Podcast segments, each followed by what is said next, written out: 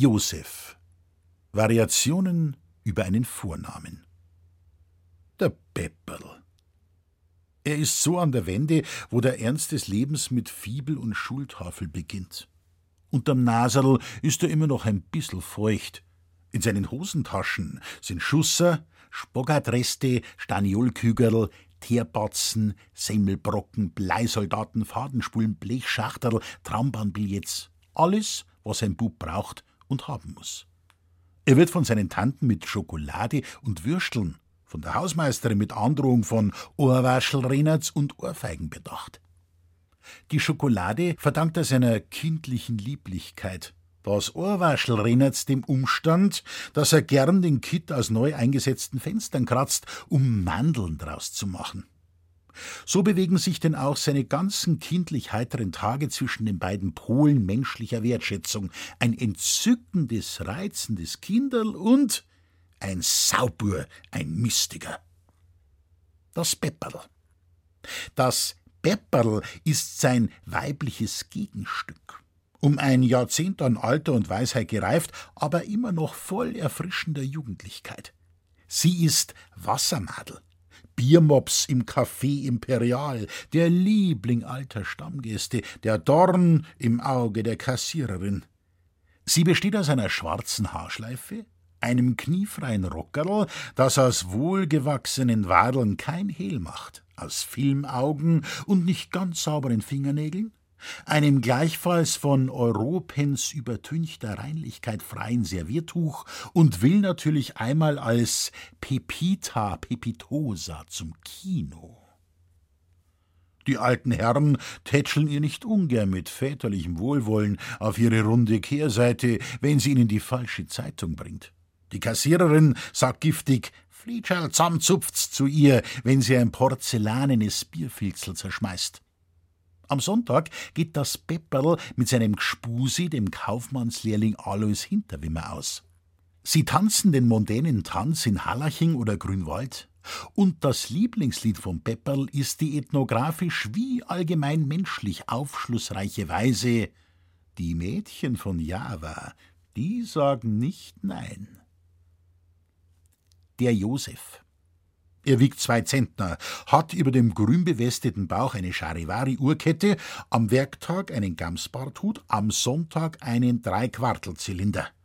Er ist durchaus staatserhaltend und hat für alle Persönlichkeiten und Erscheinungen, deren Weltanschauung und Lebenszuschnitt seiner Auffassung entgegen ist, die Charakteristik Schlawiner. Am Montag hat er einen Schafkopfabend, am Mittwoch einen Kegel, am Samstag einen Tarockabend. Begleitet ist er stets von einem hundeähnlichen Tier mit Namen Waltl.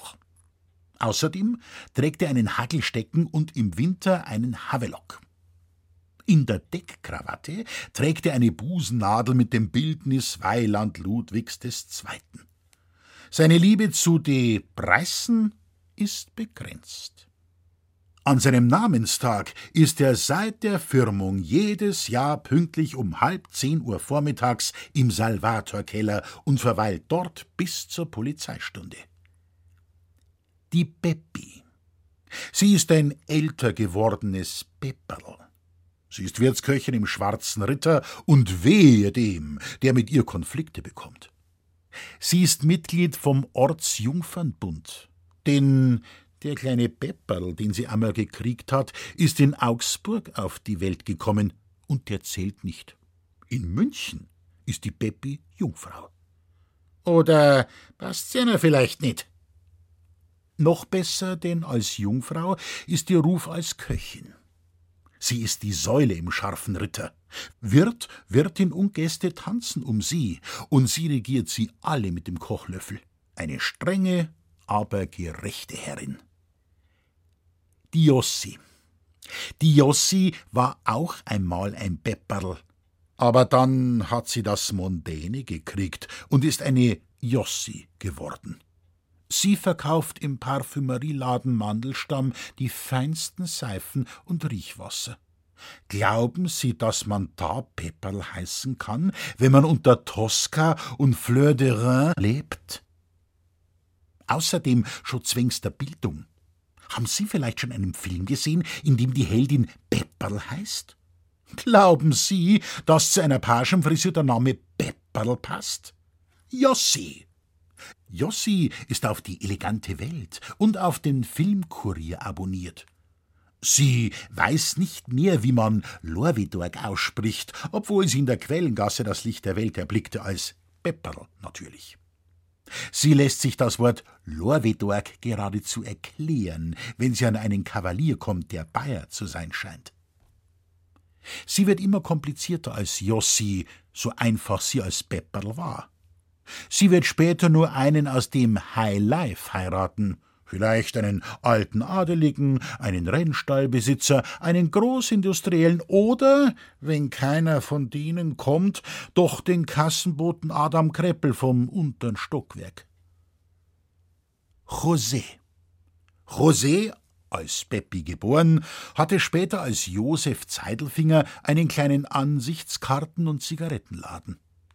Die wechselvollen Zeitläufe von Krieg und Revolution hatten Beppi Zeidelfingers kommerzielle Begabung erwachen lassen, und seine Transaktionen, die er in seiner kleineren Zeit mit dem Handwagel besorgte, vollziehen sich nunmehr mit Eisenbahnwaggons.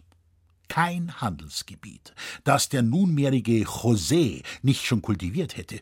Briefmarken, Ölgemälde, Autoreifen, Motore, Fettersatz, Kunstlieder, Aktien. José hat es erfasst. Nun trägt er einen langen, stramm in die Taille geschnittenen Mantel, ist glatt rasiert und glaubt, mit Bruno Kastner Ähnlichkeit zu haben. An den Füßen, die in ihrer Jugend die abgetretenen Zugstiefel der Nachbarin trugen, sind jetzt zarte Seidenstrümpfe und spitze, modefarbene Schuhe. José sitzt am Abend in der Exquisitdiele mit seiner Freundin Jossi und bestellt eine Haute. Er hat sich von einem berühmten Architekten eigene Clubsessel anmessen lassen und kauft sich für den Bücherschrank einen Zentner Bibliophilis.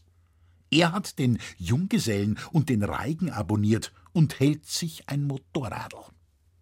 Wenn er sich gebildet unterhält, so sind die Eckpfeiler seiner vornehmen Konversation die Wörter fabelhaft und totschick.